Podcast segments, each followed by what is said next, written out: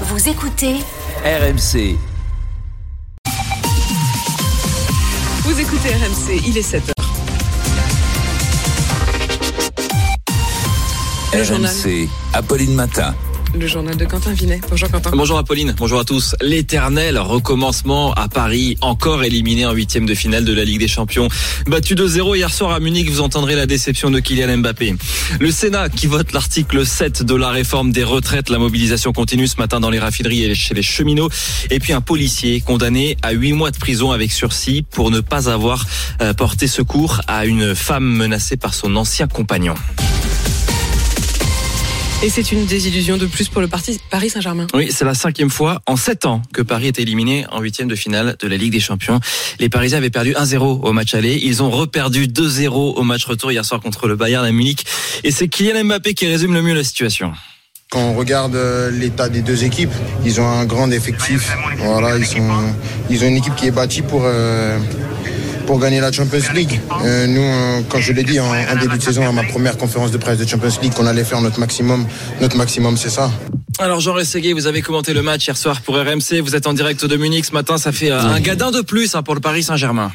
Oui, alors que l'on s'attendait à une équipe euh, parisienne plus ambitieuse qu'au match aller. On a eu droit à une formation désordonnée qui a malgré tout fait illusion l'espace d'une première période, malgré la rechute de Marquinhos au bout de 30 minutes, malgré deux parades de Donnarumma aussi pour que le PSG reste en vie. On a surtout vu Vitinha gaspiller une incroyable situation de but sauvée sur la ligne par Delirte qui aurait pu changer la physionomie du match. Après, après au retour des vestiaires, on a surtout eu la confirmation que Messi allait continuer d'être fantomatique et Mbappé privé de Les deux remarquablement muselés par l'animation mise en place par Nagelsmann, l'entraîneur munichois, et puis Verratti qui sombre au milieu, mis sous pression, à l'origine des deux buts du Bayern, comme l'an dernier, à la même époque. Paris s'arrête là, comme très souvent sous l'ère Qatari. Il ne reste plus qu'à sauver le minimum syndical, conserver le titre de champion en s'imposant dès samedi soir à Brest. Voilà, le Bayern qui se qualifie pour les quarts de finale, donc tout comme euh, Milan qui a sorti euh, Tottenham. Hier soir, les Milanais profitent de leur victoire 1-0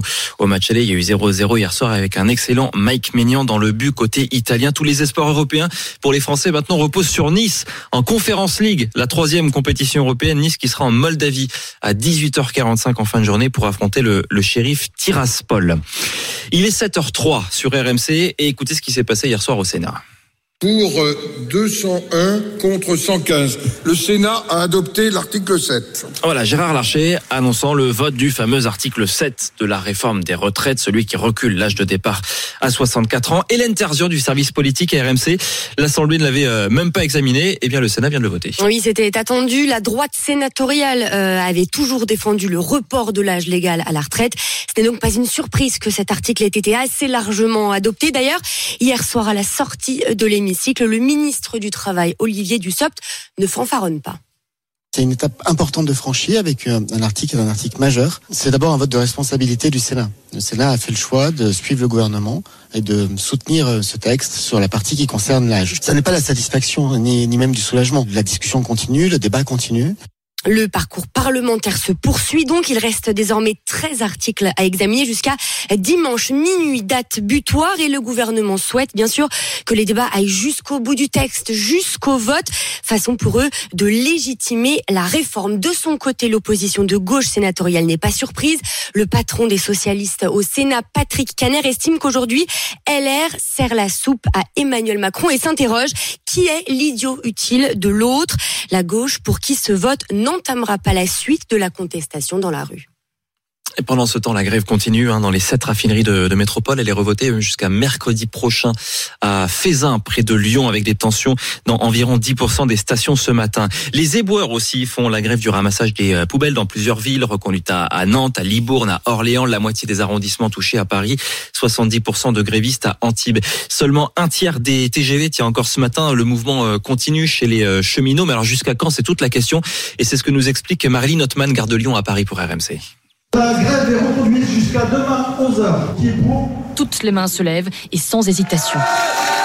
Devant la soixantaine de cheminots debout dans ce hangar, le ton est guerrier chez les leaders syndicaux. Reconduire la mobilisation jusqu'à la victoire. Chaque matin ici, la grève sera soumise au vote, mais il faut à tout prix tenir dans la durée, même les jours de week-end, pour Béranger Cernon, délégué CGT. On franchit un cap. On se dit que maintenant on a trop perdu pour reprendre. Une fois qu'on est passé dans une grève reconductible, euh, derrière repasser sur une grève saute-mouton, euh, comme on a pu connaître euh, les mois précédents. Non, les cheminots ne veulent pas être seuls. Pour l'instant, on est très loin d'être seuls, et ça, ça nous encourage très clairement à continuer cette grève. Les gens sont mobilisés, la fonction publique, dans plein de boîtes privées, dans le secteur des mines, les ports. Écharpe aux couleurs du syndicat Sudrail, Anissa Ali Abdallah est déterminée.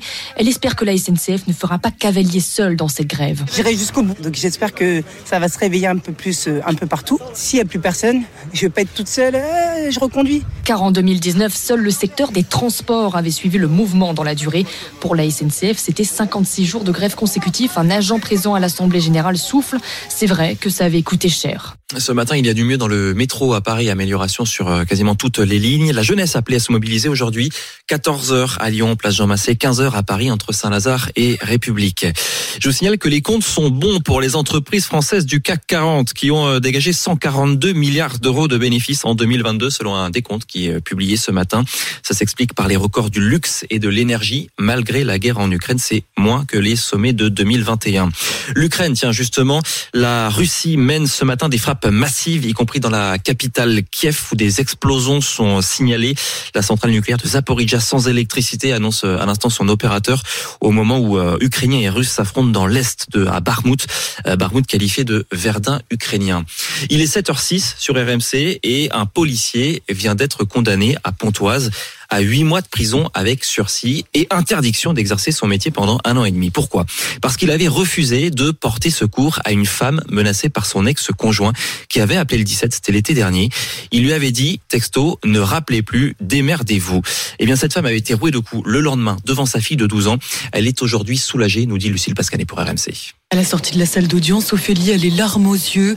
Le jugement vient de tomber. Le policier est coupable de non-assistance à personne en danger. Mon cœur est battait trop vite et je me suis dit, waouh, j'ai réussi. Réussi enfin à être entendu. En juillet dernier, Ophélie appelle le 17. Son ex-conjoint la menace de la tuer devant sa porte. Mais dès les premiers mots, l'homme au bout du fil ne prend pas l'appel au sérieux et va jusqu'à insulter la jeune femme. Quand il m'a raccroché le nez, je me suis dit, mais qu'est-ce que je fais là? La police, il m'aide pas, qui va m'aider? Le lendemain, son ex-conjoint l'attend au bas de chez elle.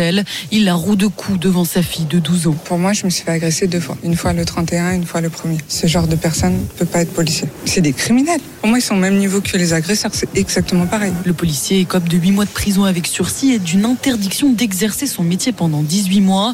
Une peine ferme mais juste pour l'avocate d'Ophélie, Pauline Rongier. La justice euh, peut fonctionner. Ça, c'est pas passé au travers des mailles du filet et je crois que c'est un signal. Je pense que ça va effectivement servir d'exemple. L'avocat du policier, lui, n'a pas souhaité s'exprimer. Son client a présenté des excuses pour les insultes tout en niant toute responsabilité dans l'agression de la victime. Et nouvelle réunion du comité exécutif de la Fédération française de football, ce sera ce matin à 9h30 à Paris, sera question de l'avenir de Corinne Diacre, la sélectionneuse de l'équipe de France, désavouée par euh, plusieurs de ses joueuses et qui sera certainement ce matin poussée vers la sortie.